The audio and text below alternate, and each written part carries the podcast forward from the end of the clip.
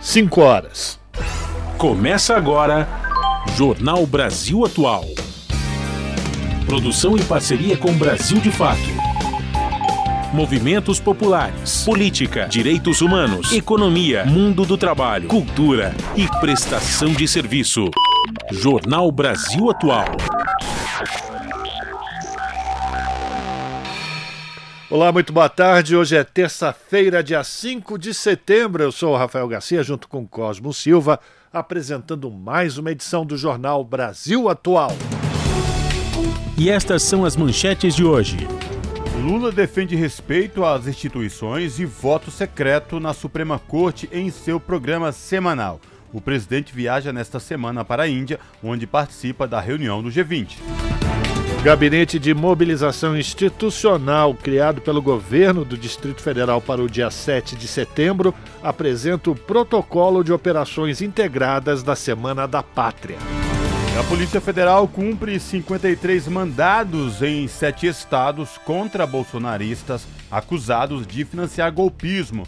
Nova fase da Operação Lesa Pátria tem como alvos socialite, filho de ex-prefeito e suplente a deputada estadual do Mato Grosso do Sul. Defensoria Pública de São Paulo compara a polícia do governador Tarcísio de Freitas a Esquadrão da Morte e pede uso obrigatório de câmeras. Uma ação civil pública pede à Justiça para obrigar o governo de São Paulo a instalar câmeras no uniforme dos policiais que atuam na Operação Escudo que acontece no litoral paulista. E no Dia da Amazônia, a ministra Marina Silva ressalta queda de 42% no desmatamento do bioma. Ela afirmou ainda que houve estabilização do desmatamento no Cerrado e redução de 50% no desmatamento na Mata Atlântica. Petroleiros defendem reestatização de refinaria na Bahia. Para a Federação Única dos Petroleiros, a refinaria Landulfo Alves deve voltar a ser um ativo da Petrobras, em linha com o que o ministro Alexandre Silveira defendeu de recompra da unidade pela estatal. Derrotado, o deputado Zuco, presidente da CPI do MST, determina fim das atividades da, e a, até a entrega do relatório final. Institutos Federais de Educação vão formar profissionais para ajudar a identificar violações de direitos de idosos no Brasil. A estratégia faz parte do programa Envelhecer nos Territórios, que foi lançado pelo Ministério dos Direitos Humanos. E pesquisa nacional de endividamento e inadimplência do consumidor aponta que o nível de endividamento das famílias brasileiras caiu em agosto, pelo segundo mês consecutivo. São 5 horas 3 minutos pelo horário de Brasília. Participe do Jornal Brasil Atual por meio dos nossos canais nas redes sociais. No Facebook, facebook.com barra Rádio Brasil Atual. No Instagram, arroba Rádio Brasil Atual. Ou no Twitter, arroba RA Brasil Atual. Tem também o WhatsApp, o número é 11 96893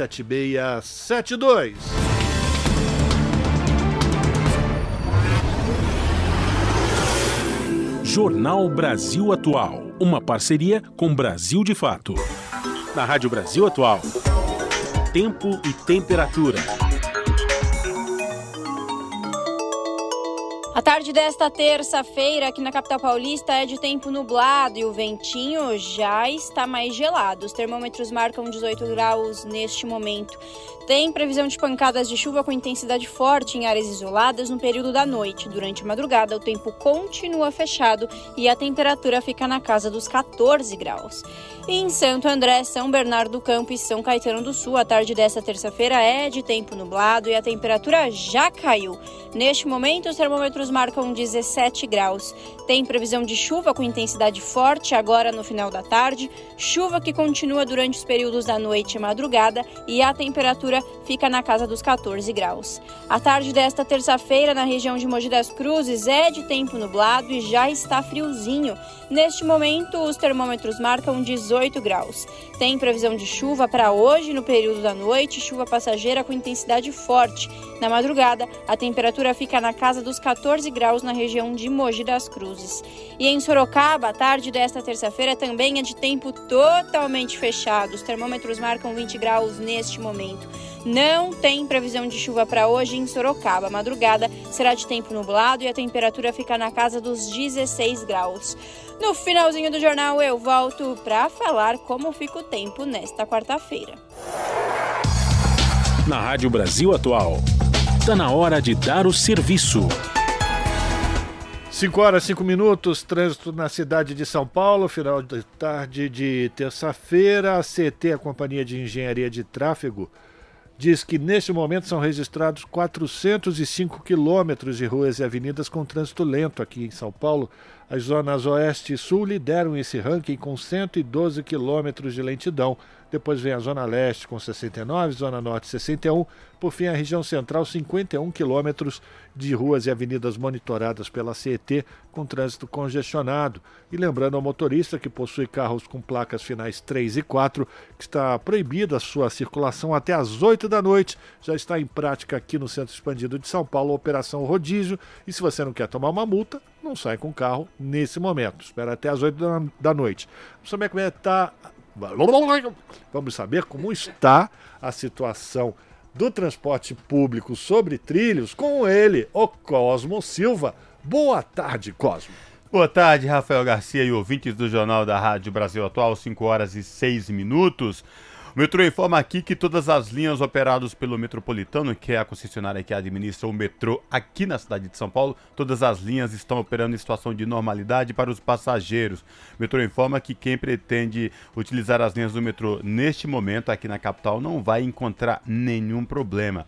E esta mesma situação se repete nos trens da CPTM, que é a Companhia Paulista de Trens Metropolitanos, que atende aí a capital e grande São Paulo, incluindo o ABC Paulista. Todas as linhas também em situação de tranquilidade para os passageiros, Rafael Garcia. E quem pretende pegar as rodovias rumo à Baixada Santista, Anchieta ou Imigrantes, nesta tarde fria, Rafael Garcia. Pois é, se você for pela Imigrantes em direção à Baixada Santista, não tem nenhum ponto de congestionamento, segundo a concessionária que administra o sistema. Agora, se você pegar a Anchieta, vai encontrar sim enrosco na descida da serra. São 5 quilômetros, segundo a concessionária, do quilômetro 35 ao 40, trânsito congestionado no sentido litoral por conta de excesso de veículos. Deve ser muito caminhão descendo a serra e a gente recomenda a todos os motoristas que vão de alguma forma descer a, a, a, serra, né, a baixada, mesmo pela Imigrantes ou pela Anchieta, que, que diminuam a velocidade porque as pistas estão escorregadias e assim você tem uma viagem mais tranquila e mais segura. Se esse é o seu caso, meu amigo, minha amiga, boa viagem. Rádio Brasil Atual 98,9 FM. FM. Jornal Brasil Atual. Uma parceria com Brasil de Fato. 5 horas e 8 minutos. O presidente Lula defende respeito às instituições e voto secreto na Suprema Corte. Logo após sua participação no desfile de 7 de setembro, o presidente viaja para a Índia, onde irá se reunir com os representantes do G20. Mais detalhes na reportagem de Daniel Ito. Às vésperas de anunciar mais trocas nos comandos de ministérios, o presidente Lula explicou que essas medidas são para garantir o apoio de parlamentares em pautas importantes para o governo e o país, mas destacou que não é uma tarefa fácil. É sempre muito difícil você chamar alguém para dizer: olha, eu vou precisar do ministério porque eu fiz um acordo com um partido político, eu preciso atender. Mas essa é a política. O governo tem propostas importantes para passar no Congresso Nacional. Os deputados não são obrigados a votar no governo porque o governo mandou. Quando você manda uma proposta, as pessoas vão discutir, fazem emenda, tira tal. Nós precisamos construir uma maioria para dar tranquilidade ao governo nas mudanças que nós precisamos fazer para aprovar determinadas coisas e para não permitir que coisas que sejam indigestas não sejam aprovadas. Essa declaração foi dada na manhã desta terça-feira durante o programa Conversa com o Presidente do canal Gov. Vale destacar que, até o momento, o presidente trocou o comando do Ministério do Turismo, em negociações com o partido União Brasil, uma das maiores bancadas do Congresso o presidente Lula também comentou rapidamente sobre as críticas da ala progressista da sociedade ao ministro do Supremo Tribunal Federal, indicado por ele, Cristiano Zanin. Lula ressaltou que é preciso respeitar as instituições e defendeu o voto secreto na Suprema Corte. Não cabe o presidente da República gostar ou não de uma decisão da Suprema Corte. Se eu pudesse dar um conselho, é o seguinte: a sociedade não tem que saber como é que vota o ministro da Suprema Corte. Eu acho que o cara tem que votar, ninguém precisa saber. Votou a maioria 5 a 4, 6 a 4, porque aí cada um que perde fica com raiva, cada um que ganha fica feliz. Para a gente não criar animosidade, eu acho que era preciso começar a pensar isso não é o jeito da gente mudar o que está acontecendo no Brasil. Porque do jeito que vai, daqui a pouco, um ministro da Suprema Corte não pode mais sair na rua, porque tem um cara que não gostou de uma decisão dele. Nesta quinta-feira, o presidente Lula participa do desfile oficial do 7 de setembro na esplanada dos ministérios em Brasília. Logo após o evento, já embarca para a Índia, onde vai participar da reunião do G20, as 19 maiores economias mundiais, mais a União Europeia. Entre os assuntos que serão abordados por Lula está o crescimento do PIB brasileiro, que registrou alta de 0,9% no segundo trimestre deste ano. O presidente disse que está otimista, mesmo com críticas à taxa de juros do Banco Central. Eu vou encontrar com a diretora do FMI agora, na Índia. Quando eu encontrei com ela, lá em Hiroshima, eu falei, olha, eu vou provar para vocês que o cálculo de vocês de crescimento de 1% na economia brasileira está errado. E eu vou chegar agora e falar, tá vendo? Crescemos mais do que eu disse para você. E vai crescer porque o dinheiro está sendo irrigado. E a economia vai se acertando. Ela está se acertando, apesar do comportamento do Banco Central. A economia vai crescer. Na capital indiana, Nova Delhi, o Brasil recebe a presidência temporária do G20 e vai sediar o encontro do ano que vem, no Rio de Janeiro. Em 2025, o Brasil cedia a COP30 em Belém do Pará. No mesmo ano, passa a presidir temporariamente o BRICS, bloco que passará a ter 11 membros a partir de 2024. Com reportagem de Sayonara Moreno, da Rádio Nacional em Brasília, Daniel Ito. 5 horas 12 minutos e o Gabinete de Mobilização Institucional, que foi criado pelo GDF, o Governo do Distrito Federal, para o dia 7 de setembro, apresentou ontem o protocolo de operações integradas da Semana da Pátria. Quem vai trazer as informações é a repórter Daniela Longuinho. O documento foi desenvolvido pela Secretaria de Segurança Pública do Distrito Federal e conta com ações de segurança, inteligência e mobilidade, a fim de manter a ordem pública, a segurança dos participantes, dos edifícios públicos e das autoridades presentes no evento, na Esplanada dos Ministérios, em Brasília. De acordo com o governo do Distrito Federal, o planejamento foi elaborado há três meses e teve a participação do governo federal. O comunicado institucional ressalta que o policiamento durante a solenidade será maior do que o empregado no mesmo evento no ano passado e mesmo durante a posse do presidente Lula, em 1 de janeiro deste ano a união dos esforços nas duas esferas de governo foi apontada pelo secretário executivo de Segurança Pública, Alexandre Paturi, durante o primeiro encontro do Gabinete de Mobilização Institucional. Nunca os órgãos, seja do governo federal, distrital, estiveram tão juntos, tão unidos. As nossas inteligências praticamente são uma só. Nós compartilhamos a informação em uma velocidade enorme nós conseguimos reagir numa velocidade enorme e tudo isso fruto de um aprendizado. Muitas vezes um aprendizado na dor que de alguma forma nos fez crescer, nos fez integrar.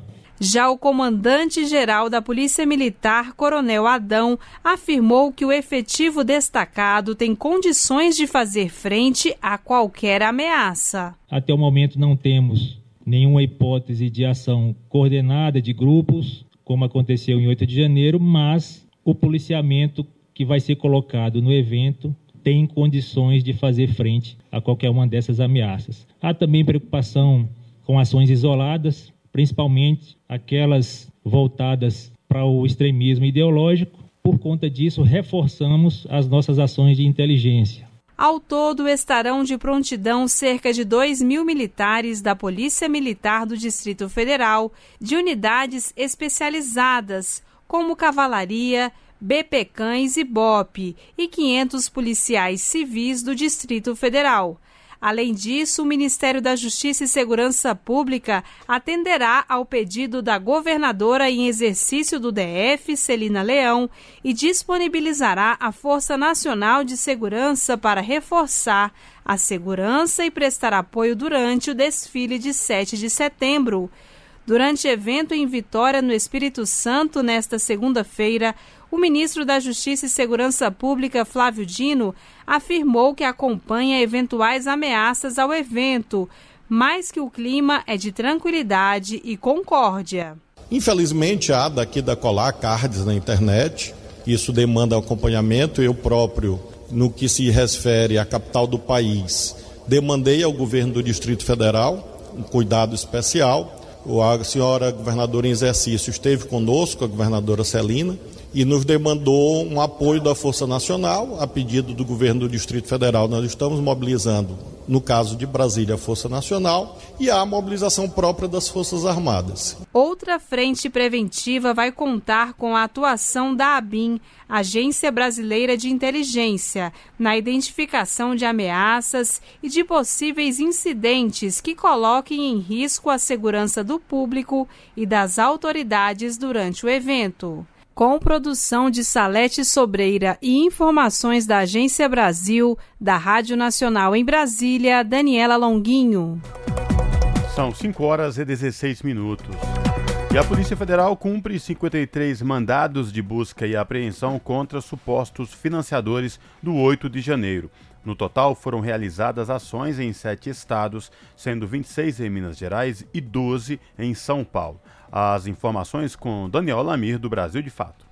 A Polícia Federal cumpriu 53 mandados de busca e apreensão nesta terça-feira, dia 5, no âmbito da Operação Lesa Pátria. A PF investiga os supostos financiadores e participantes dos atos golpistas de 8 de janeiro deste ano em Brasília. A maioria dos mandados de busca e apreensão autorizados pelo Supremo Tribunal Federal foram em Minas Gerais, totalizando 26. Outros 12 foram em São Paulo, 6 no Paraná, 3 em Santa Catarina, 2 no Mato Grosso do Sul, 2 no Ceará e 2 no Tocantins. No total, a Procuradoria-Geral da República denunciou 1.390 pessoas pelos atos criminosos. Os inquéritos foram divididos a partir de diferentes graus de responsabilidade pelos atos bolsonaristas em Brasília. São eles os financiadores, os executores e os autores intelectuais dos atos criminosos. Nos três inquéritos são citados os seguintes crimes: dano qualificado contra o patrimônio da União, associação criminosa armada, golpe de Estado, deterioração do patrimônio tombado, furto qualificado pelo rompimento de obstáculo e terrorismo. Nas redes sociais, o ministro da Justiça e Segurança Pública Flávio Dino repercutiu a operação da PF. Ele ressaltou a continuidade do trabalho e destacou que a atividade acontece em semana simbólica para a pátria. Em seu perfil no Twitter, o ministro também exaltou a Constituição e o Estado Democrático de Direito do Recife, da Rádio Brasil de Fato, com reportagem de Caroline Oliveira. Locução Daniel Lamir. São 5 horas e 18 minutos e o Ministério Público pediu que o Tribunal de Contas da União determine a devolução de todos os presentes recebidos pelo ex-presidente Jair Bolsonaro durante seu mandato. A representação do procurador Lucas Furtado pede que todos os presentes recebidos por ele sejam incorporados ao acervo da União, com exceção de itens excepcionalmente pessoais, como roupas. A ação ainda pede que o TCU faça um levantamento completo de todos os itens que o ex-presidente ganhou. O procurador listou alguns itens que o Bolsonaro teria recebido, como, por exemplo, uma escultura de um pássaro avaliada em mais de 100 mil reais, um relógio de mesa banhado em ouro que custa mais de 97 mil reais, uma, uma maquete do templo do Taj Mahal de quase 60 mil reais, entre outros, né, gente? A assessoria do TCU informou ainda que não foi aberto um processo relativo a essa representação que foi apresentada pelo Ministério Público, mas vai abrir. 5 horas e 19 minutos. Derrotado, deputado Zuco, presidente da CPI do MST, determina fim das atividades até a entrega do relatório final. Parlamentares foram comunicados da decisão na segunda-feira. E quem traz as informações é o Lucas Weber, do Brasil de Fato. As atividades da CPI do MST foram encerradas até a apresentação do relatório final no dia 14 de setembro. A ordem partiu do presidente da comissão, o deputado federal Zuco, do Republicanos do Rio Grande do Sul. A medida foi comunicada aos parlamentares que integram o grupo na tarde desta segunda-feira, dia 4. A mensagem da secretaria da CPI do MST diz que a decisão foi tomada diante de, aspas, medidas regimentais e judiciais que inviabilizaram a continuidade das ações, depoimentos quebras de sigilo e outras providências, fecha aspas. Mais cedo, uma decisão do Supremo Tribunal Federal frustrou a ala bolsonarista da CPI do MST. O grupo tem tido dificuldades de jogar luz na comissão, que segue ocultada na opinião pública. A deputada federal Luciane Cavalcante, do PSOL de São Paulo, celebrou a decisão. Uma CPI que iniciou sem nenhum fato determinado, numa tentativa rasa de criminalização dos maiores movimentos sociais do mundo, termina com o relator deputado réu indiciado por crimes contra o erário público e também o presidente investigado pela própria PGR por misoginia. Os depoimentos que estavam previstos para esta segunda-feira na CPI do MST foram suspensos por decisão do STF a comissão ouviria dois funcionários do Instituto de Terras e Reforma Agrária de Alagoas, no caso o presidente do órgão Jaime Messias Silva e o gerente executivo da autarquia José Rodrigo Marques Quaresma. A decisão irritou o Zuco e o relator da CPI do MST, o deputado federal Ricardo Salles, do PL de São Paulo, que se reuniram para tratar do assunto. À tarde, veio a decisão do presidente da comissão de encerrar as atividades.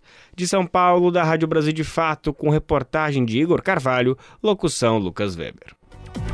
E a Procuradoria-Geral da República apresentou ao Supremo Tribunal Federal suas alegações finais contra mais 40 acusados da participação nos atos golpistas de 8 de janeiro. Quem vai trazer mais informações é Ana Lúcia Caldas. A Procuradoria-Geral da República apresentou ao Supremo Tribunal Federal suas alegações finais contra mais 40 acusados de participação nos atos golpistas de 8 de janeiro. As alegações finais rebatem os argumentos apresentados pelas defesas dos acusados e apontam a existência de provas de que o propósito criminoso era plenamente difundido e conhecido. Além disso, os procuradores reforçam os pedidos de condenação exemplar por se tratar de crimes graves praticados com o objetivo de implantar um regime autoritário. A PGR já tinha pedido reforço de 115 condenações ao Supremo Tribunal Federal no inquérito que apura os atos antidemocráticos. Já são, no total, 155 pedidos. As acusações são as seguintes: associação criminosa armada, abolição violenta do Estado Democrático de Direito, golpe de Estado, dano qualificado pela violência e grave ameaça com o uso de substância inflamável. Em outro inquérito, a Procuradoria avalia a realização de acordos de não persecução penal, a possibilidade de substituir o processo criminal por outras formas de reparação dos danos causados envolve os acusados que estavam no acampamento montado em frente ao quartel do Exército em Brasília no dia dos atos e não participaram da invasão de prédios públicos. 1.156 pessoas podem ser beneficiadas. Os prejuízos materiais no Palácio do Planalto, Congresso Nacional e STF chegam a 25 milhões de reais. As primeiras três ações penais do 8 de janeiro começam a ser julgadas pelo STF nos dias 13 e 14 deste mês. Serão julgados os réus Aécio Lúcio Costa Pereira, Tiago de Assis Matar e Moacir José dos Santos. Foram marcadas duas sessões extraordinárias que serão realizadas às nove e meia da manhã. Com informações da Agência Brasil, da Rádio Nacional em Brasília, Ana Lúcia Caldas. São 5 horas e 24 minutos. O ministro Cristiano Zanin completou um mês no Supremo Tribunal Federal neste último domingo. Mesmo com tão pouco tempo, já participou de votações importantes, como a pauta da descriminalização das drogas ou a do marco temporal para os territórios indígenas. Apesar de estar extremamente visado desde que foi indicado ao cargo pelo presidente Lula, ainda é cedo para avaliar sua atuação como ministro. É o que afirma o advogado criminalista José Carlos Abisham Filho, associado ao Instituto de Defesa do Direito de Defesa. Ele conversou com Luana Ibelli, apresentadora do programa Central do Brasil, exibido aqui na TVT. Vamos ouvir. Olá, doutor José Carlos, tudo bem? Obrigada por estar aqui com a gente hoje. Oi, Luana, tudo bem? Obrigado a vocês. Eu agradeço sempre a oportunidade de discutir um pouco sobre o direito. Então vamos lá, como que o senhor avalia as decisões do Zanin até aqui? Foi uma surpresa essa posição um pouco mais conservadora? Eu, eu acho que é, houve surpresa de todos os lados, mas uh, quer dizer, a cobertura política nos mostrou isso, né? Que alguns grupos ficaram mais uh, surpresos positivamente, outros negativamente. Mas eu acho que a, a, grande novidade talvez seja esse debate em torno uh, do, do, direito de um ministro que assume uma cadeira importante na Suprema Corte, né? É interessante perceber como houve um acompanhamento aí praticamente diário, né? E a sociedade toda discutindo isso. Uh, isso até não é grande novidade, mas uh, alguns jornalistas, inclusive, colocaram essa cobertura inicial uh, como talvez a mais surpreendente de todos os tempos, né, a respeito de um novo ministro no Supremo. Né? Eu acho que é, é cedo ainda para fazer uma avaliação concreta né, das decisões do ministro, não estou falando de um mês, como bem pontuado aí. É, eu acho que o Supremo vinha, é, a respeito de determinados temas, ele vinha uma previsibilidade até que boa. É interessante a gente perceber isso, né? Ele tinha uma previsibilidade, aí chega um ministro novo, uh, não sei se para marcar posição ou não, uh, e, e, contraria as expectativas de todo mundo, né? Em certo sentido. Uh, mas eu acho que não é possível fazer ainda uma análise muito profunda, né, das decisões do ministro, né? Por quê? Porque um mês é pouco é um cargo muito importante, um cargo que a sociedade brasileira já entendeu que é um cargo que tem um peso político, jurídico muito importante. Uh, isso acontece com todas, to, todos os novos ministros, né? É, eles às vezes demoram um pouco para pegar o ritmo da corte. Uh, então, assim, não, não vejo com grande surpresa. Acho que o debate é, foi interessante, tem sido interessante. Acho que o acompanhamento da sociedade também é muito interessante. Acho cedo para fazer uma avaliação concreta. Mesmo sendo cedo, eu queria o seu olhar técnico sobre uma questão que tem sido levantada por alguns setores progressistas, sobre os votos deles serem muito técnicos e não levarem em conta o contexto social. Como que o senhor avalia essa crítica? Pois é, é até voltando talvez no tema da, das drogas, né, que é um tema que está na pauta do Supremo aí, uh, e o ministro Zanin votou diferente de todos os outros ministros que votaram até agora. Né? É, é, esse é um tema sensível, é um tema que tem uma abordagem técnica, mas é um tema também que tem uma, um contexto político. Né? O Supremo me parece que vinha preparado com alguma previsibilidade no sentido de alguma margem de descriminalização do uso né, de alguns entorpecentes, uh, e o ministro me parece que veio com uma, uma visão que eu vou considerar talvez até mais clássica, né, é, porque era uma visão que talvez tenha preponderado no Brasil até aqui. E a Suprema Corte, ela, ela tomou o protagonismo a respeito desse tema, é, e, e, e, traria o Brasil, pra, ou trará, parece que trará o Brasil para mais próximo de uma agenda internacional. E o ministro, portanto, fez um voto uh, em sentido contrário dessas expectativas. Né? É, eu, eu li essa, essa decisão do ministro, talvez mais como um, um de alguém que ainda está entendendo a posição que ocupa, o protagonismo do Supremo, acho que o, o peso da responsabilidade.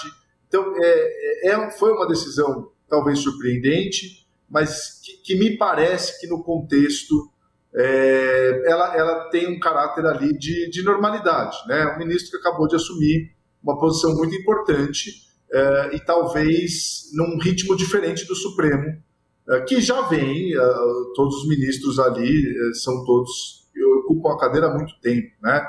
E, então me parece que ali, talvez, usando uma expressão popular, seria mais ritmo de jogo. Né? Eu, eu acho que é uma decisão que surpreendeu porque o Supremo tende a colocar me parece que o Brasil num patamar mais próximo de outros países uh, quando decidem o mesmo tema. Né? E o ministro adotou uma postura um pouco mais, eu vou chamar de mais clássica, né? E mais clássica até aqui. Né? Você acha que o voto do marco temporal também indica aí qual essa inclinação ele pode tomar para os próximos meses, ou também tem a ver com essa questão de ritmo de jogo que o senhor acabou de falar, porque é um voto que tende para um outro lado, um lado mais progressista, acompanhando ali também alguns outros votos do STF. Como que o senhor avalia essa questão que é tão delicada e tão importante aí para alguns movimentos populares? É, eu tenho que tomar até um certo cuidado, porque eu sou eu, a minha formação é de advogado criminalista, né? E esse tema do marco temporal é um tema que refoge a minha, a minha expertise, né? Mas insisto em dizer, analisando a corte, né, e a corte eu conheço bem porque, enquanto advogado criminalista, eu tenho que conhecer os posicionamentos da corte, né, é, eu acho que é, é interessante perceber é, que cada ministro e ministra, quando assume essa cadeira no tribunal, eu, eu diria que praticamente sem nenhuma exceção, eles demonstram independência em relação à indicação, né?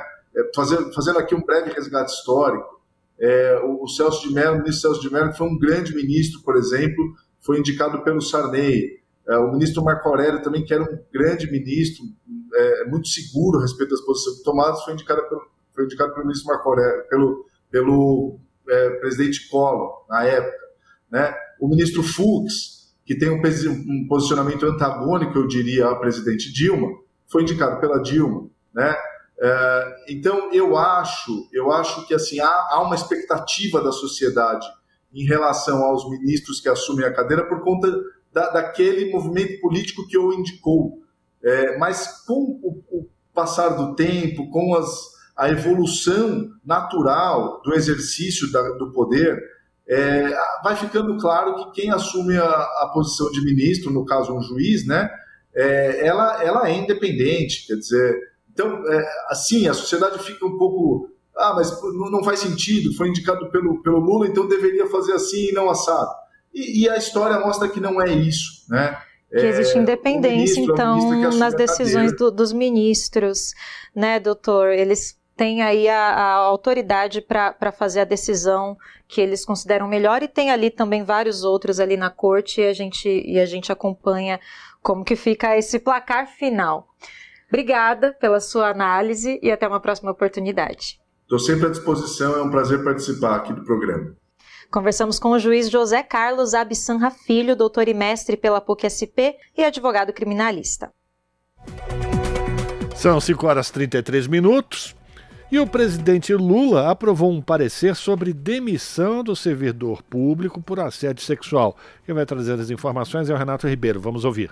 Mensagens, cantadas, gestos, piadas, insinuações, chantagens, ameaças ou contatos físicos forçados com conotação sensual ou sexual no ambiente de trabalho podem ser caracterizados como assédio sexual. E agora, os casos de assédio devidamente apurados devem ser enquadrados como uma das condutas proibidas aos servidores, e a pena prevista é a de demissão. Isso porque o presidente Lula aprovou parecer da AGU, Advocacia Geral da União, que prevê a penalidade.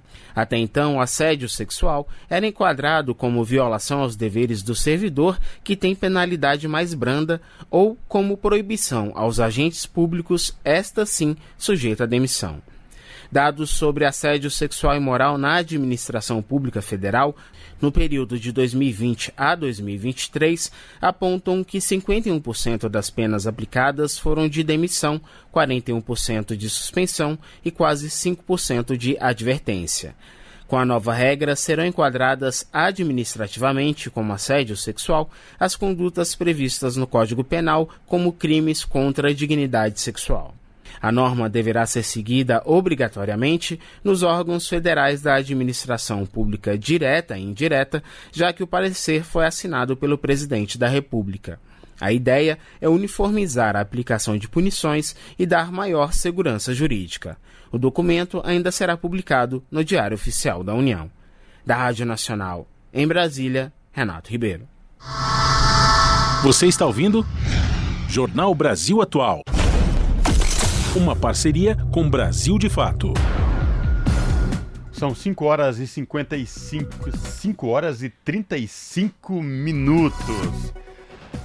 Pois é, repetindo, 5 horas e 35 minutos.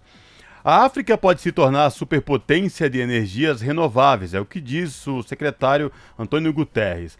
O secretário-geral da ONU abre cúpula africana do clima pedindo reformas que apoiem o continente em uma transição verde, justa e equitativa.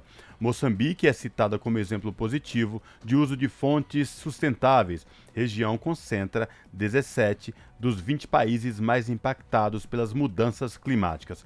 Da ONU News em Nova York, quem traz os detalhes é Felipe de Carvalho.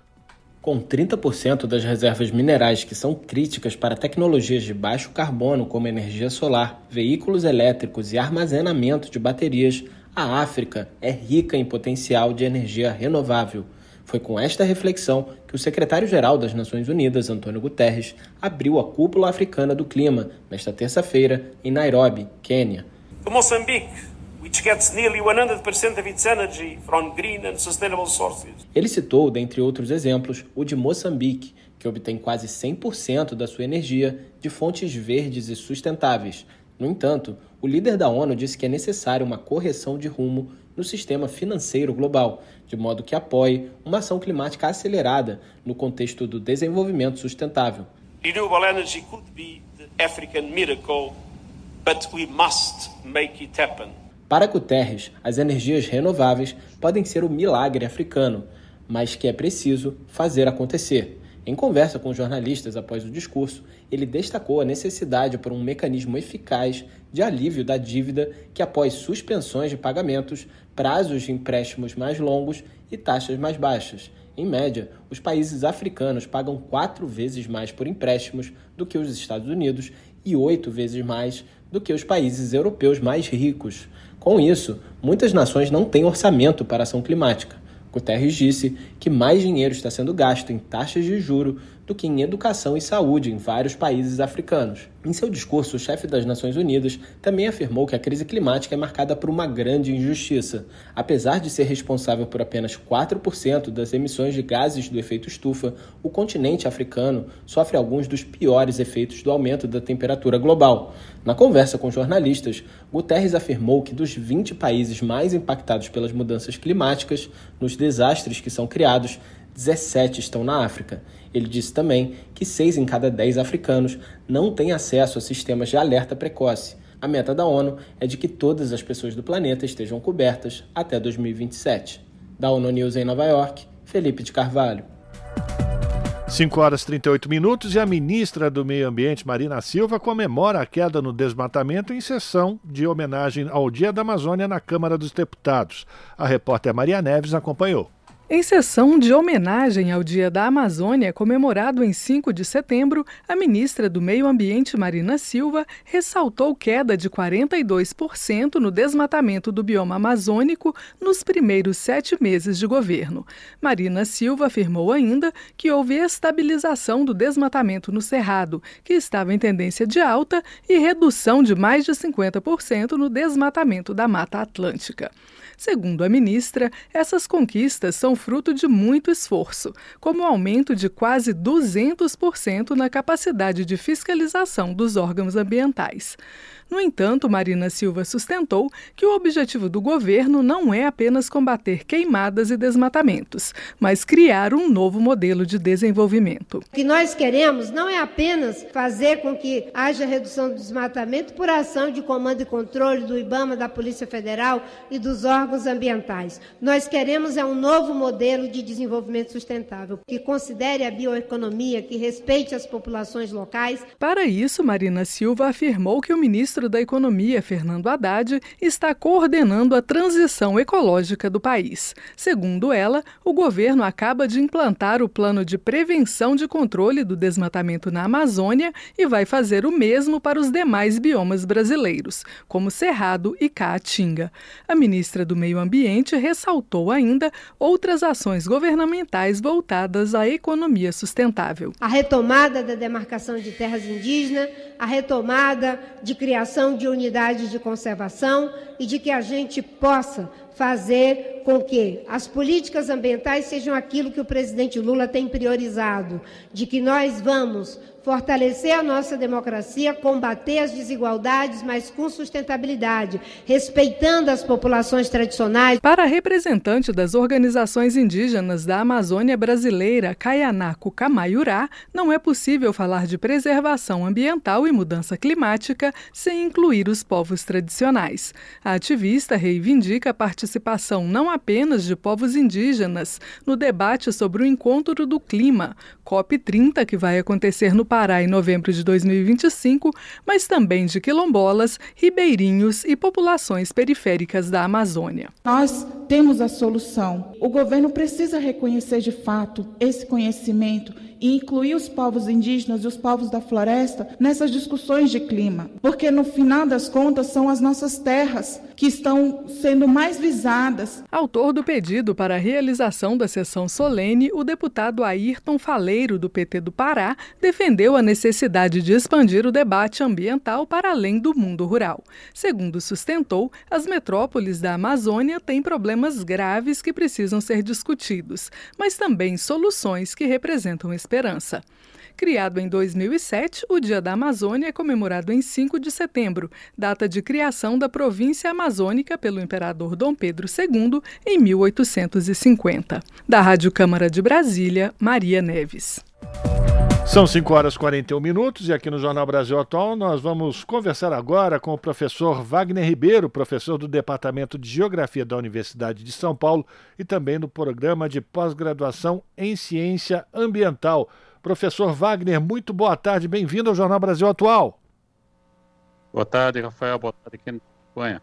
Obrigado, professor, pela sua participação aqui no Jornal Brasil Atual. A gente ouviu a, a, ministra Marina Silva falando sobre ou comemorando a redução dos índices de desmatamento e agora, nessa tarde, até para marcar o Dia da Amazônia, o presidente Lula, junto com a ministra dos Povos Indígenas, Sônia Guajajara, entre outros ministros, inclusive Marina Silva, assinou uma série de, de documentos que vão no sentido da preservação da floresta amazônica, como a demarcação de duas terras indígenas e também a criação de novas áreas de proteção ambiental. Eu queria que o senhor fizesse uma avaliação, professor, dessas medidas e de que forma isso contribui para a gente conseguir, é, enfim, proteger a Amazônia que ainda nos resta.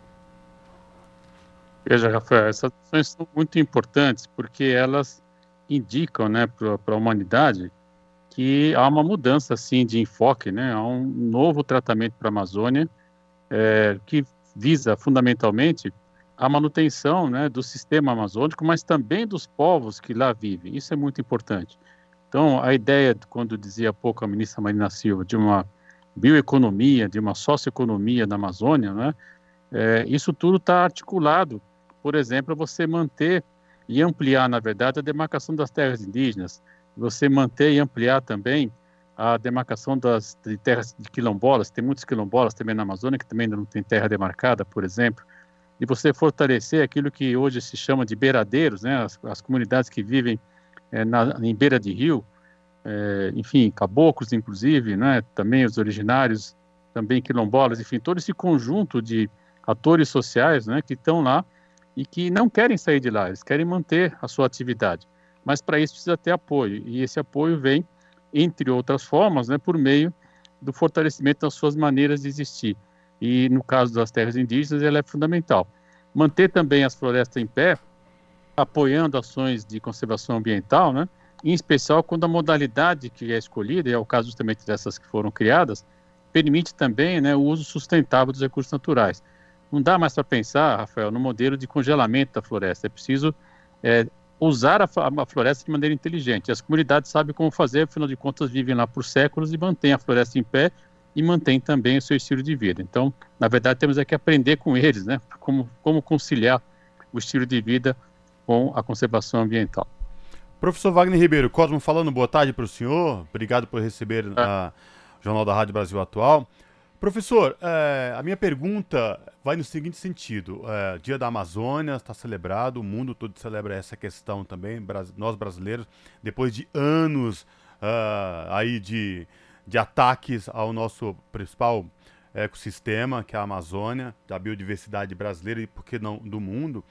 Mas por que que ainda se demora tanto e por que que é tão difícil colocar na cabeça de certa parcela da população que é possível conviver com essa questão é, sustentável sem afetar diretamente as florestas, que é possível ter uma economia verde, porque já passou, como eu já falei em outros, outras conversas nossas aqui, das pessoas se atentarem para isso, as questões climáticas estão aí na hora do dia, mas por que ainda é tão difícil as pessoas se atenderem, se atentarem para essa questão e entender da importância de, de economia sustentável, aliás, as economias globais do mundo caminharem junto com essa questão? Pedro Cosme, essa questão que você está trazendo, ela é fundamental, né? Como é que a gente vai sensibilizar as pessoas de que a conservação da floresta tem relação direta, por exemplo, com a chuva que acontece aqui em São Paulo. Né? Pode parecer muito longe, mas sim, é longe em termos espaciais, né? em termos geográficos, né? alguns milhares de quilômetros, mas o sistema Terra como um todo ele é articulado, né? E infelizmente é, parte da população, especialmente a população de mais baixa renda, já está sentindo os efeitos dessa devastação. Haja visto o que ocorreu, por exemplo, esse final de semana no sul do país. Né? Nós estamos vendo aí, ainda há pouco estava num evento com colegas é, especialistas da área de climatologia, meteorologia, enfim, geógrafos físicos, mostrando claramente não é, que uh, a intensidade do El Niño que está presente esse ano está trazendo, sim, consequências bastante dramáticas, por exemplo, para o sul do país. Né? E é evidente que o Niño é agravado, ou seja, o aquecimento né, da, dessa parcela é, do Oceano Pacífico, ele é agravado também pelo desmatamento da Amazônia, evidentemente. Então, tudo isso está integrado, está articulado. Né? Nós temos clareza hoje, já de algum tempo, na verdade, não é de hoje, não é? que o sistema Terra ele é articulado. Nós estamos falando de uma série de fluidos, né? ar, né? atmosfera, enfim, é, oceano, né? tudo isso está em circulação, está em movimento e é evidente que um afeta o outro. Se você tira, por exemplo, a floresta, você afeta claramente toda a circulação de ar e toda a circulação de chuvas da Amazônia. Isso vai trazer implicações, por exemplo, para a chuva que vai chegar em São Paulo. Em algumas épocas do ano, nós dependemos dessa chuva. Né? Outras épocas, não, a chuva vem lá dos polos, outras vezes vem do Oceano Atlântico, mas enfim, tem uma certa época do ano que nós precisamos da chuva da Amazônia. Como é que vai fazer se nós não tivermos essa chuva? Né? Ou então, o que é pior, se, tu, se vem todas essas chuvas ao mesmo tempo, né? Tem é, estudos, mod, modelos que mostram que pode ocorrer uma convergência desse, desses, desses fenômenos, né? Eles vão ter água em excesso, que também é outro problema muito grande, que é exatamente o que está acontecendo no Rio Grande do Sul agora. Então, é preciso ter clareza, assim, de que ou nós mudamos, né, ou vamos, vamos ter que enfrentar desafios cada vez maiores para nos adaptarmos aos novos padrões climáticos que estão postos aí. Né? As métricas que nós tínhamos aí de conhecimento de chuva 50, 100 anos atrás, elas não são mais verificáveis no campo. Né? Os colegas de hoje, inclusive, mostraram com muita clareza que não, não chove mais como chovia antes, está chovendo diferente. Isso tem implicações diretas né, na oferta de água. Imagine você, para produção agrícola, abastecimento urbano, né?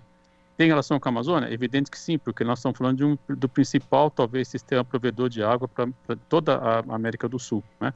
já que as árvores funcionam quase como uma bomba, elas tiram água do subsolo transpira, né, evapotranspira, essa água depois vem como vapor d'água e acaba precipitando parte na floresta amazônica, parte vem inclusive aqui é, para o sul-sudeste, porque ela se choca lá com a Cordilheira dos Andes e acaba voltando aqui para o nosso lado, vamos chamar assim. Então, tudo isso está inter, interligado, né? Precisamos falar sempre dessas questões, nunca é demais falar disso, né? Para que as pessoas possam entender né, a importância da preservação da Amazônia hoje, com as consequências que afetam toda a América do Sul e também numa escala global. Professor, também não custa a gente repetir sempre que preservar a, a, floresta também custa dinheiro. E mais uma vez o presidente Lula falou sobre essa questão do financiamento de, de programas, enfim, para que as árvores continuem de pé. E aí o presidente Lula lembrou também que em 2025 vai acontecer a COP30 pela primeira vez na floresta amazônica. O senhor acredita que a partir de agora o presidente Lula vai continuar insistindo isso nas suas andanças internacionais para que haja esses financiamentos dos países desenvolvidos com financiamento para preservação das florestas, não só da Amazônia brasileira, mas da Amazônia legal como um todo? Veja, Rafael, essa é outra questão muito importante, né? Nós não temos, infelizmente, capacidade financeira, né, de tomar todas as ações necessárias para a conservação desse sistema natural muito importante. Então, o apoio internacional, a cooperação internacional, diga-se de passagem, acontece na Amazônia há décadas, né? Eu podia lembrar, por exemplo, o PPG-7, que foi um, um, um, programa piloto na época, né? E resultado da Rio 92, veja você, lá em 92, que até 97 injetou muito recurso na Amazônia. De lá para cá, outras tantas experiências surgiram, né? Programas chamados Red Mais, Red, Red Plus, enfim, tem várias, várias questões aí. E também o Fundo Amazônia, que é o mais falado nos últimos anos, já que aquele indivíduo que estava lá em Brasília bloqueou né, todas as ações do Fundo Amazônia, inclusive era ministro, né, esqueci o nome do rapaz agora, mas enfim, parece que é deputado, né, e, enfim, e aí hoje você tem de volta, né, importantes parceiros amazônicos, né, como por exemplo é, Amazo a Alemanha, mesmo Noruega, né? E novos parceiros que passaram a aportar recursos. O próprio Estados Unidos da América, o Joe Biden, também destinou um recurso, né?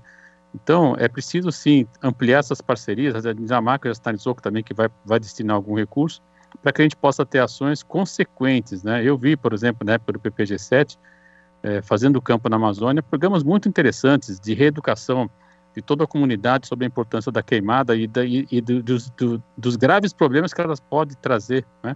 Então, você chegava numa comunidade, tinha lá os 10 mandamentos da não queimada, enfim, tudo isso feito com recurso de apoio, de cooperação, né? É claro que esse tipo de esforço tem que ser permanente, porque a gente está muitas vezes enfrentando tradições culturais de muito tempo, né? E está aí arraigado nas comunidades. Isso não é algo que você muda de um dia para o outro, mas com informação, trocando, trocando informação com a comunidade e principalmente né, fazendo com que ela se sinta parte ativa nesse processo, os resultados aparecem e já estão vindo agora aí com a diminuição dos matamentos. Então, é necessário sim ter esse tipo de apoio e eu acredito que o presidente Lula tem muita habilidade política né, para conseguir sensibilizar outras lideranças e ter esse apoio, pelo menos até a COP, não tenho dúvida. Depois eu não sei como é que vai ser, mas se garantir até a COP já é algo importante. Vamos torcer para que isso aconteça, professor. Quero agradecer a sua participação e convidá-lo para participar na semana que vem mais uma vez. Hoje o professor Wagner Ribeiro excepcionalmente participou na terça-feira, exatamente porque hoje é dia da Amazônia, foram anunciadas essas medidas pelo governo federal e a gente contou com a sua avaliação sobre esse tema mais uma vez. Muito obrigado, viu, professor? É sempre um prazer. Até a próxima. Até a próxima. Conversamos com o professor Wagner Ribeiro, que é professor do Departamento de Geografia da Universidade de São Paulo e também do programa de pós-graduação em Ciência Ambiental aqui no Jornal Brasil Atual. Você está ouvindo? Jornal Brasil Atual, uma parceria com Brasil de Fato. 5 horas e 52 minutos. Três homens foram presos nesta segunda-feira por suspeita de participação na morte da líder quilombola Bernadette Pacífico.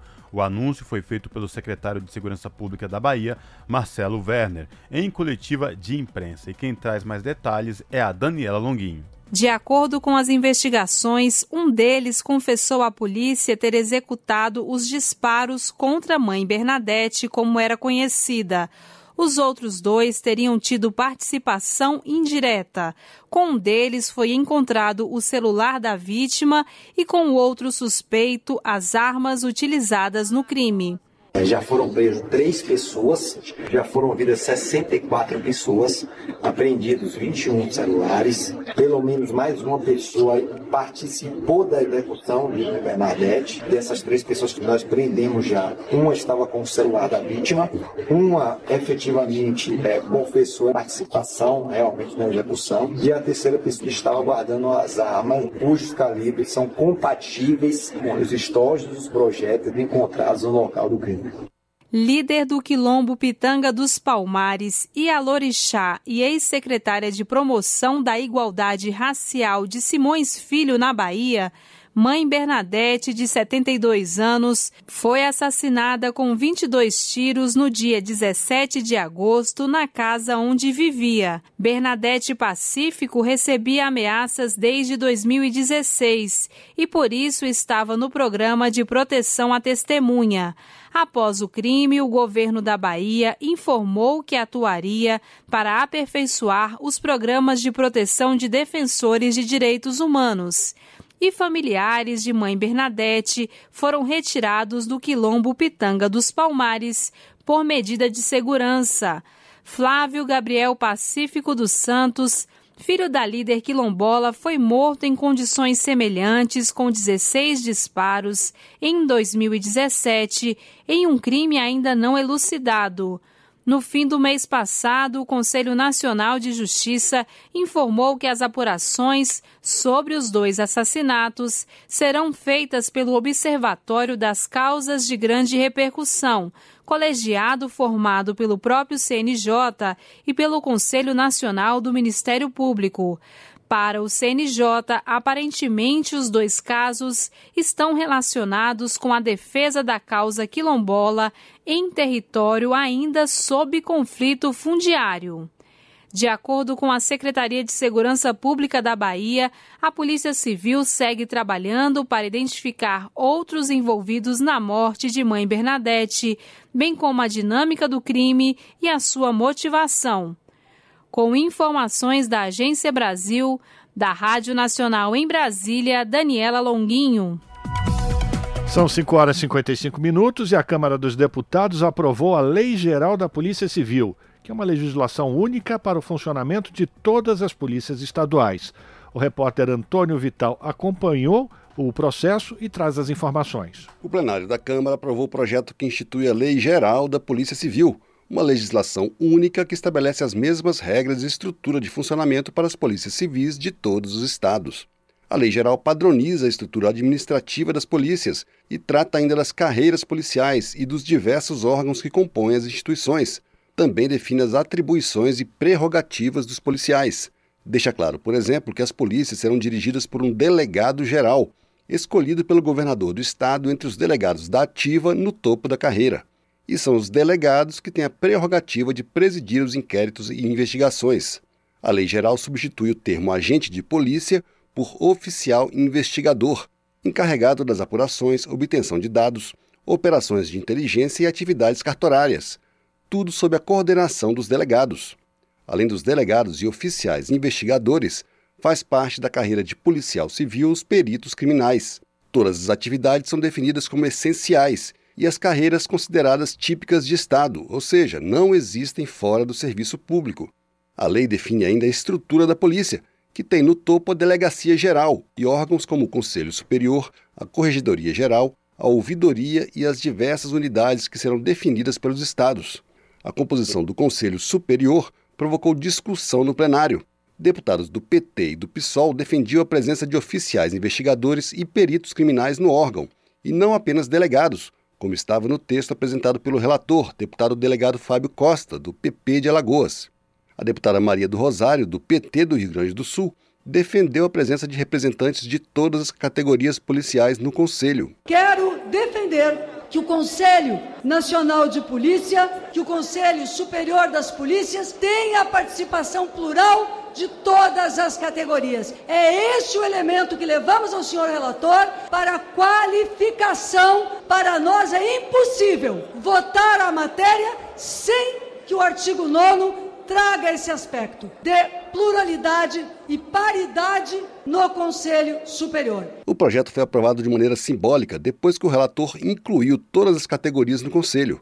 O delegado Fábio Costa disse que o projeto foi muito discutido e é aguardado há anos pelos policiais. Nós promovemos um amplo debate, uma ampla discussão democrática. Nós promovemos audiência pública para discutir a lei orgânica, que é tão aguardada por toda a Polícia Civil há 35 anos. E há muitos anos, todos os policiais civis do Brasil estão ansiando por essa, por essa aprovação. E não é essa pequena divergência que está sendo superada agora que vai ser motivo para que a gente tenha que adiar essa votação. Apesar do acordo que permitiu a aprovação da proposta, houve outras críticas ao projeto. Deputados do PSOL e do Novo defenderam uma mudança maior nas carreiras, com a previsão do chamado ciclo completo para a carreira policial, com mais atribuições para os oficiais investigadores, no lugar da estrutura hierárquica rígida com os delegados no topo. A Lei Geral das Polícias Civis prevê ainda pagamento de ajudas de custo, diárias e indenizações em situações como de periculosidade. Além disso, autoriza o porte de armas para os policiais aposentados e estabelece que o tempo na carreira será considerado para pontuação em prova de títulos em concursos para delegado. O projeto que institui a Lei Geral da Polícia Civil seguiu para análise do Senado. Da Rádio Câmara de Brasília, Antônio Vital.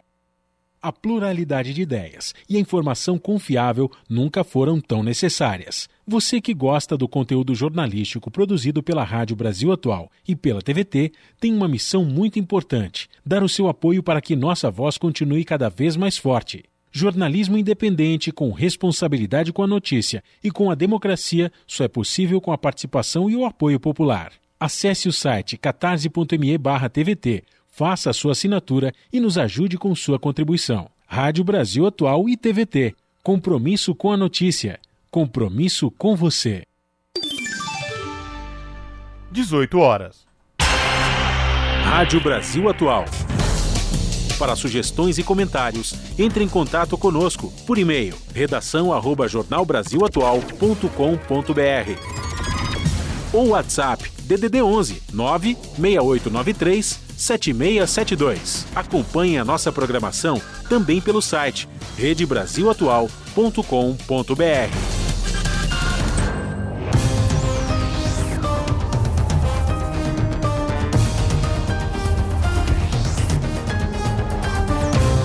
Seis horas, chegou o momento da nossa conexão direta com a redação da TVT para saber da apresentadora Ana Flávia Quitério, Quitério quais destaques de logo mais do seu jornal, que começa pontualmente às sete da noite na TVT, canal 44.1 digital em São Paulo, e também transmitido no YouTube da TVT, youtube.com barra Olá, Ana Flávia, quais destaques de hoje do seu jornal? Olá, Cosmo, Rafa e Fábio. Uma excelente noite de terça-feira gelada para vocês e para todos os ouvintes da Rádio Brasil Atual. Não que eu deseje né, um dia gelado, mas é o que estamos tendo neste momento. Esfriou, caiu temperatura aqui em São Paulo e vamos falar disso ainda no seu jornal, mas daqui a pouquinho eu também volto a falar sobre a questão do tempo que tem provocado estragos no Rio Grande do Sul.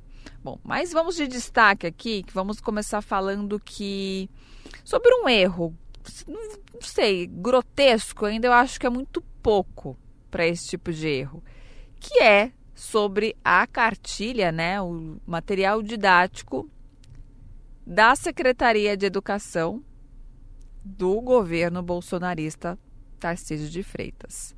Bom, a cidade de São Paulo tem praia? A gente tem litoral, né? Claro, tem praia, mas ali, capital? Não, né? Pois bem. Esse é só um dos erros que estão em um material didático do governo paulista. Um risco para a aprendizagem de crianças e adolescentes. Imagina seu filho começando a ser alfabetizado, né? Enfim, sendo introduzido à, à educação e de repente se deparar com isso. Bom, segundo a cartilha escolar da Secretaria de Educação do governo de Tarcísio de Freitas, em 1961, o prefeito Jânio Quadros proibiu o uso de biquínis nas praias da cidade de São Paulo. Num só parágrafo, são dois erros absurdos, perceberam? Quais são os, os erros, gente? Vai, tic-toc, tic-toc para vocês aí. Bom, valendo, hein? Primeiro, já falei que a cidade de São Paulo não tem praia, certo? O segundo é que, na verdade, é... em 1961, Jânio Quadros ele era presidente do Brasil e não era prefeito da cidade. Mas tem uma verdade nessa história, a única, né? Que realmente o Jânio Quadros ele proibiu o uso de biquínis naquele ano. Mas esse é apenas um dos vários erros na cartilha. Também tem a questão de quem assinou a Lei Áurea na cartilha também indica a pessoa errada dentre outros. Né? Então, esse aí é apenas um dos vários erros desse material. E por isso, atendendo a um pedido da deputada estadual professora Bebel, A Justiça de São Paulo determinou em caráter provisório a suspensão do uso desse material. Na verdade, devia ser né, definitivo, mas já temos uma vitória. Mas há uma luta para que ela seja retirada com a sua totalidade, né, do aprendizado aí das crianças e adolescentes. Outro assunto é sobre a Operação Escudo, deflagrada pela Secretaria de Segurança Pública do Estado de São Paulo após o assassinato de um PM, que já levou a 27 mortes na Baixada Santista. E diante de denúncias de episódios de tortura e invasão de casas de moradores, o Conselho Nacional dos Direitos Humanos está defendendo o fim dessa operação. E os entrevistados ouvidos pelo seu jornal ressaltam que a ação policial precisa seguir protocolos que não têm sido cumpridos nesta operação. E relatório do Conselho Nacional de Direitos Humanos apontou o uso de tortura e execuções sumárias, que é quando a pessoa é acusada e morta sem ter direito a um julgamento. E para finalizar, um projeto da Fiocruz produz material informativo para orientar moradores de favelas e periferias a promoverem melhorias habitacionais com baixo custo. O foco é a redução de doenças respiratórias, como tuberculose e também a Covid-19. É a população juntas, unidos para um único propósito. Bom, esses foram os destaques então da edição desta terça aqui do seu jornal.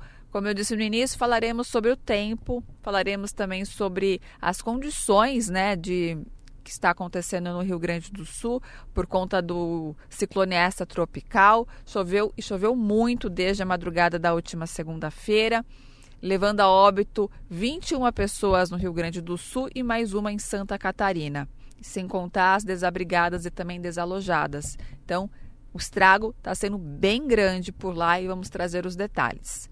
Além da previsão do tempo, além de todas essas informações que eu acabei de falar para vocês, temos outras notícias completas pontualmente às sete da noite, esperando por vocês, hein?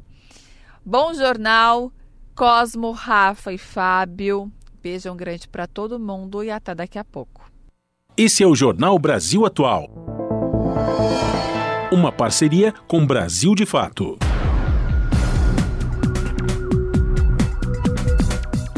Nosso contato agora no Jornal da Rádio Brasil Atual é com Eduardo Maretti, o Eduardo Maretti, que é repórter do portal da Rede Brasil Atual, redebrasilatual.com.br. Olá, Maretti, boa tarde, tudo bem? Prazer te receber aqui no Jornal da Rádio Brasil Atual.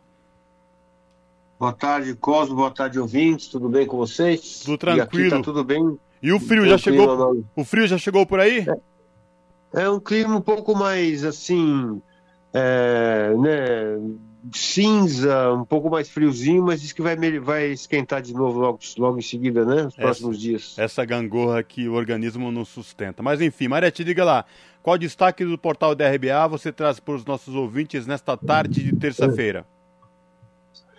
Bem, o, o, entre vários destaques, né, temos aí várias questões ligadas ao governo federal, né, a discussão do ministério que ainda não, não se chegou a um acordo aí entre o governo e os partidos aí, PP e republicanos, enfim. Mas em São Paulo teve uma notícia que chamou muito a atenção pela manhã, né, Cosmo, que foi o fato de a defensoria, a defensoria pública aqui de São Paulo, né, é, do Estado de São Paulo, ter é, junto com a, com a uma organização muito conhecida, Conectas Direitos Humanos, né, eles entraram numa no, conjuntamente numa ação civil pública, né, da justiça é, contra, digamos assim, a operação Escudo, né, no, do, do, governo do Estado de São Paulo, do governo Tarcísio de Freitas, né, que desde o final de julho está é, essa operação Escudo ela está em andamento e é considerado um, uma afronta aos direitos humanos das pessoas que vivem nas, nas, nas comunidades ali na Baixada Santista e, e, há algumas pessoas já, Cosmo, que inclusive agora nessa ação a, def a, defensoria, comparando essa ação da polícia de São Paulo com o antigo Esquadrão da Morte, né? Que era um grupo muito, foi muito famoso quando a gente era criança, na época da ditadura e a gente ouvia muito falar naquilo, naquela tinha aquelas fotos horríveis nos jornais, né? A gente, a gente tinha aquela associação imediata com o Esquadrão da Morte. Então, tá alguns especialistas, a defensoria pública e alguns jornalistas estão comparando porque a prática da polícia da polícia do, do governador ela é associada à vingança, né? O que, que a polícia tem que fazer? Desde que foi assassinado aquele policial né, militar né, da rota na, lá na, na, Baixada Santista, no Guarujá, né, ele, ele foi vítima de um disparo que o, o, o, matou lá, infelizmente, e desde então a polícia baixou ali, ali né, com perdão do trocadilho, né, e e, e, e, desde então 27 pessoas morreram.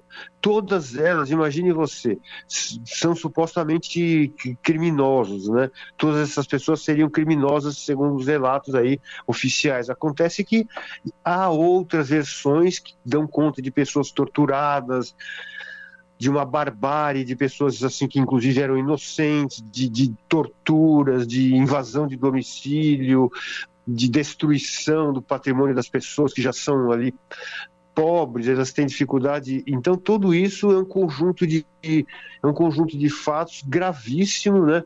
E aí junto a isso a, a defensoria pede junto a, a, a, o que, que a defensoria pública quer? Ela quer duas coisas. Primeiro, que a, a, câmera que os policiais têm que usar é, enfim, legalmente eh, se constituiu aí uma legislação para que os policiais usem câmeras nas suas fardas, né? Então eles querem é, que, a, que a defensoria, a defensoria quer que o governo do estado exija dos policiais o uso dessas câmeras, né? E que usando as câmeras é, é, as imagens sejam úteis, porque algumas imagens de polícia dos poucos policiais da rota que usaram as câmeras, parece que, segundo a ação da, da, da, da Defensoria Pública, uh, as poucas uh, câmeras que funcionaram, elas, as imagens são praticamente inúteis, né? Para serem é, objeto de investigação, para que se possa concluir alguma coisa da, daquelas imagens. Então, é muito grave, né, Cosmo? Porque a gente está cansado de ver é, isso, é, isso parece que é, é uma coisa que está sendo importada do Rio de Janeiro, onde as pessoas, você vê toda hora crianças que são que morrem com bala perdida, crianças brincando na calçada, crianças brincando dentro de casa, crianças que não podem ir para a escola. Criança... Então, assim, é, é, é, é uma coisa absolutamente que, que, desconsidera as pessoas como cidadãos. Então você pode invadir com helicóptero, isso no Rio, né? Que as operações ali são cinematográficas, com helicópteros e não sei o quê. Aqui em São Paulo parece que estão seguindo a mesma escola, a escola da violência pura e simples. Então, o que, por que, para terminar o parágrafo, né, por que a comparação com o Esquadrão da Morte? Porque não é uma investigação dotada de, de, de instrumentos técnicos, de investigação séria, inteligência. Não, é, é simplesmente chegar lá e sair atirando, entende? Como se as pessoas estivessem ali porque, enfim, são marginais, entendeu? Então é, é assim que está acontecendo. Então a defensoria quer que os policiais, pelo menos, usem as câmeras. É, e outra questão maior que desde a, da, do início da Operação Escudo, o número de mortos só vem aumentando. Ninguém defende aqui, está defendendo pessoas que têm alguma é, índole ou passagem pela polícia, mas qual é o papel da polícia? O papel é prender, não de matar, porque assim isso foge de controle. Nesse sentido, essa, esse pedido da defensoria junto com o Conexa, com essa ação civil pública, faz todo sentido, porque já foi comprovado que o uso de câmeras acopladas aos uniformes dos agentes de segurança reduz e reduz muito o índice de letalidade nas operações, né?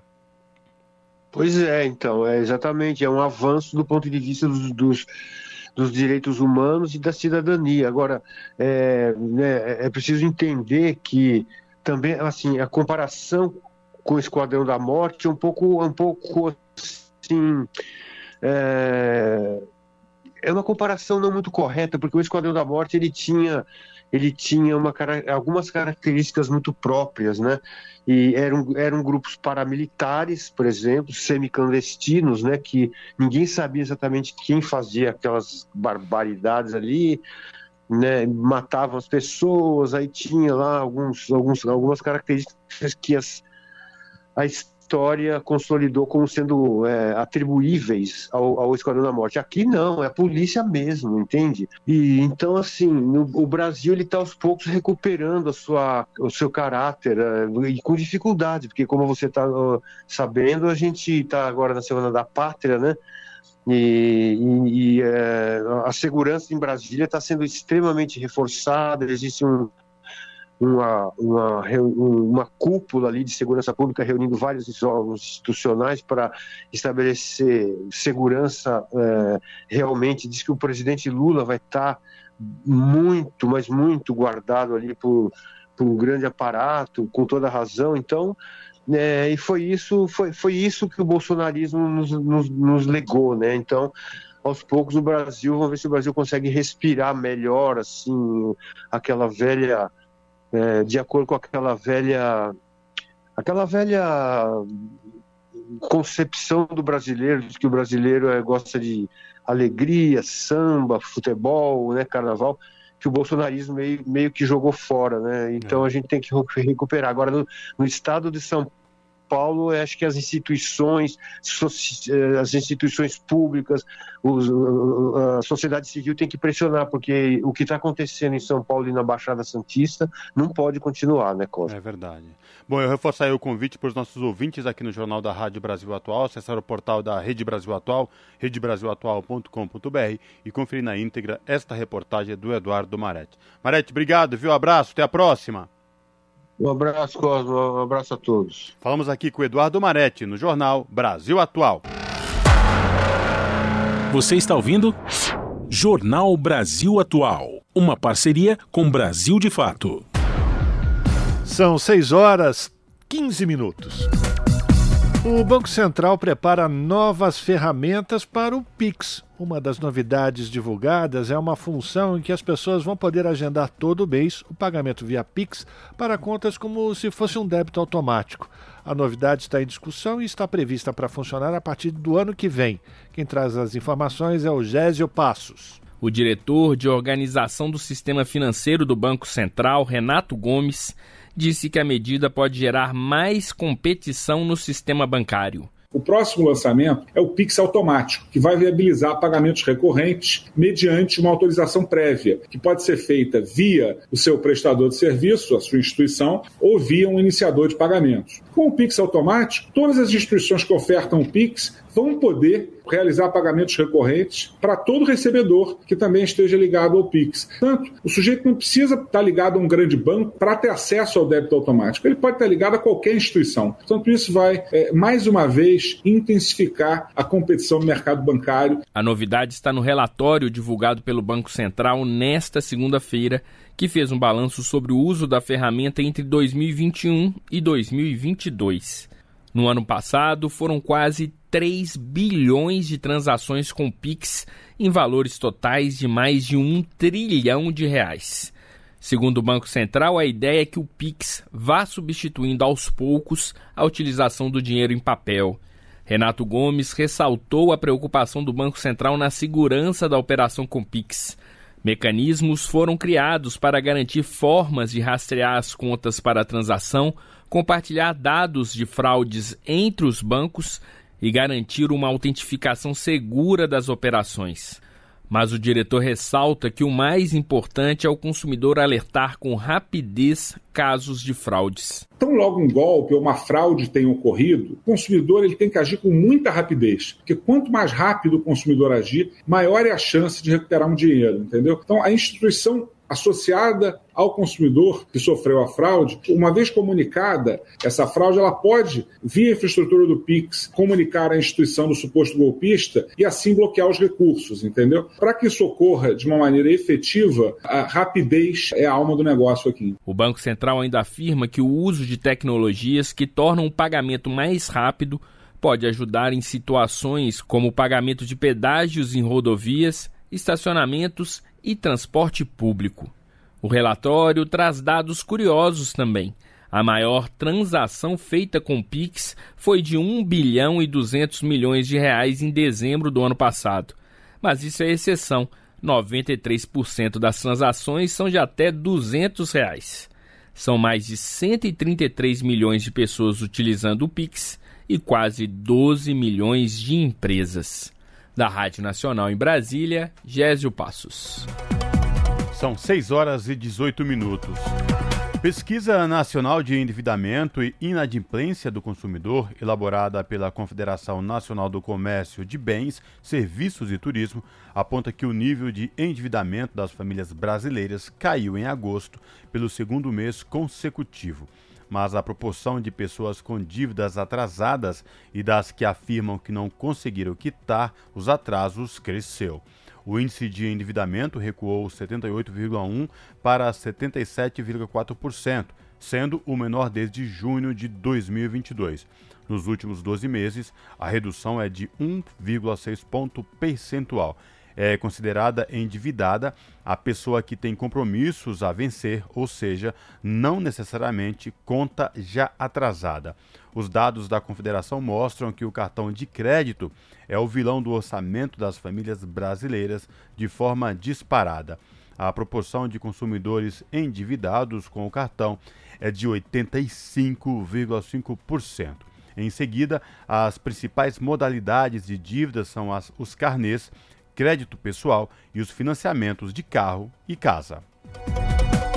6 horas 20 minutos e o ministro das Minas e Energia fala em recompra de refinaria privatizada pela Petrobras e critica a venda da Eletrobras. O Alexandre Silveira tem criticado a venda de empresas públicas do setor. E quem vai trazer mais informações para a gente é o repórter Daniel Lamir, do Brasil de Fato. Vamos ouvir. As privatizações de empresas do setor de energia realizadas durante a gestão do ex-presidente Jair Bolsonaro, do PL, voltaram a ser discutidas. O assunto entrou na pauta de trabalho do atual ministro das Minas e Energia, Alexandre Silveira, do PSD. Em menos de uma semana, ele falou sobre uma eventual revisão do processo de venda da Eletrobras. O chefe da pasta também citou uma possível recompra da antiga refinaria Landulfo Alves, na Bahia, privatizada pela Petrobras. A estatal concluiu a venda do estabelecimento em dezembro de 2021, que foi rebatizada de Refinaria Mataripe. Segundo o ministro, a venda prejudicou a população local que passou a pagar preços de combustíveis mais caros. No domingo passado, a Petrobras assinou um acordo com o fundo Mubadala Capital dos Emirados Árabes, o qual comprou a antiga refinaria. O acordo prevê cooperação entre as empresas para, entre outras coisas, o desenvolvimento do diesel renovável. Procurada pelo Brasil de fato, a Acelém, empresa criada para gerir a antiga refinaria, não se pronunciou sobre a ideia do governo acerca da restatização. A empresa, contudo, disse que confia na, aspas, importância de manter a competitividade no mercado do refino no país, aspas, para, aspas, estimular a concorrência e ainda dar segurança ao investidor que quer apostar no crescimento do país, fecha aspas. O economista Eric Gil Dantas avalia como positiva a posição do ministro Alexandre Silveira. Segundo ele, a venda das refinarias do país elevaram o preço dos combustíveis, já que elas estabelecem preços acima dos praticados pelas refinarias estatais. É muito positivo a posição do Alexandre Silveira, como ministro Minas, das Minas e Energia, é dizer que a Petrobras deveria fazer uma recompra da RLAN. O, o mercado de combustíveis no, no, país entrou numa situação muito complicada, ruim do ponto de vista econômico, desde que é, houve a primeira privatização né, da, da RLAN na Bahia em 1 de dezembro de 2021. Desde dezembro de 2021, as refinarias privatizadas praticaram preços, em média, 5,5% mais caros do que o da Petrobras Hoje o sobrepreço é de 8,6%, de acordo com um artigo escrito por Eric Gil Dantas. Para o economista, com as refinarias privatizadas, o cenário de combustível mais caro deve permanecer nos estados em que houve a desestatização. E isso vai continuar acontecendo. Afinal de contas, são monopólios regionais. Eles não, eles não são impactados diretamente ou não ao ponto é, de ser relevante é, não são impactados pelo preço da Petrobras. Eles praticam seus próprios preços e ignoram a Petrobras. Eric Gil Dantas lembra que os estados que tiveram refinarias privatizadas durante o governo Bolsonaro foram Bahia, Rio Grande do Norte e Amazonas. Todas essas refinarias, a da Bahia, do Rio Grande do Norte e do Amazonas, antes da privatização, elas vendiam os combustíveis um pouco abaixo da média da, do restante das refinarias da Petrobras. Então, foi vendido, foi privatizado e todos os preços ficaram muito acima. E, e não tem jeito. Estruturalmente, uh, esses preços serão sempre, desde que houve é, o início dessas privatizações estão sendo, sempre ficarão acima. A única solução para acabar com esse problema é sim a reestatização, a recompra dessas refinarias. O governo do presidente Luiz Inácio Lula da Silva do PT contestou no Supremo Tribunal Federal o aspecto da privatização da Eletrobras, que reduz o poder de voto da União na empresa. A ação até agora não foi julgada na Suprema Corte. Do Recife, da Rádio Brasil de Fato, com reportagem de Vinícius Konchinski. Locução: Daniel Lamir. Você está ouvindo? Jornal Brasil Atual. Uma parceria com Brasil de Fato. São 6 horas e 25 minutos. Os institutos federais de educação vão formar profissionais para ajudar a identificar violações de direitos de idosos no Brasil. A estratégia faz parte do programa Envelhecer nos Territórios, lançado pelo Ministério dos Direitos Humanos.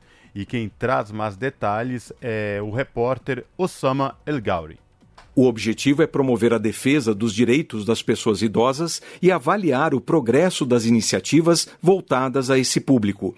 Esses agentes vão fazer parte da formação nos locais onde eles vão atuar, mas antes vão passar por um curso teórico de capacitação nos institutos federais. Foi o que explicou o secretário nacional de Direitos da Pessoa Idosa, Alexandre da Silva desses agentes, nós estamos pensando em ter uma formação teórica de 40 horas e uma formação prática de 80 horas, que vai acontecer principalmente à luz da educação popular, que é algo que para nós faz muito sentido, porque é um meio que vai cada vez mais respeitar essas singularidades, biografias e trajetória de vida das pessoas idosas.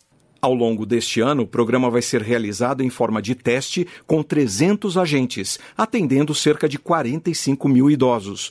Isso em 10 municípios das cinco regiões do país, dois por região.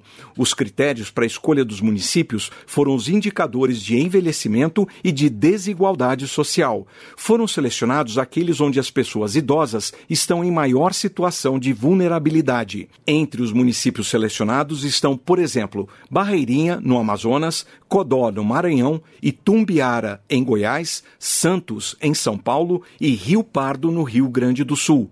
Além da formação dos agentes, serão criados nos municípios municípios e nos estados órgãos de gestão das ações locais destinadas aos idosos, uma forma de garantir dignidade, inclusão e justiça às pessoas idosas, aproximando as soluções das realidades dos territórios, como explicou o ministro dos Direitos Humanos e da Cidadania, Silvio Almeida não se pode fazer política de direitos humanos apenas em Brasília. Então nós precisamos estar em contato direto com os estados, com os municípios, o Distrito Federal. Nós precisamos entender como isso se desdobra em territórios diversos, distintos, em pessoas cujas existências elas também são diferentes. Como é que a gente constrói um Brasil a partir dessas diferenças?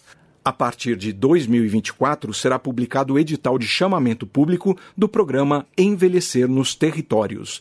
Da Rádio Nacional em Brasília, Osama El Gauri. Se você gosta do nosso jornalismo independente e quer rever nossas entrevistas e reportagens, acesse o canal da Rádio Brasil Atual no YouTube. Nosso endereço é youtube.com/barra Rádio Brasil Atual. Ajude a nossa voz ser cada vez mais forte e ir cada vez mais longe. Inscreva-se em nossos canais, curta e compartilhe o conteúdo Rádio Brasil Atual e TVT. Rádio Brasil Atual e TVT. Compromisso com a notícia, compromisso com a democracia, compromisso com você. Na Rádio Brasil Atual. Tempo e temperatura.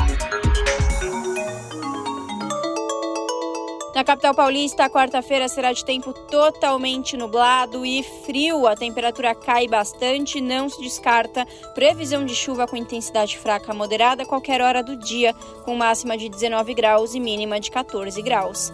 Nas regiões de Santo André, São Bernardo do Campo e São Caetano do Sul, a quarta-feira será de tempo nublado, com previsão de pancadas de chuva durante todo o dia.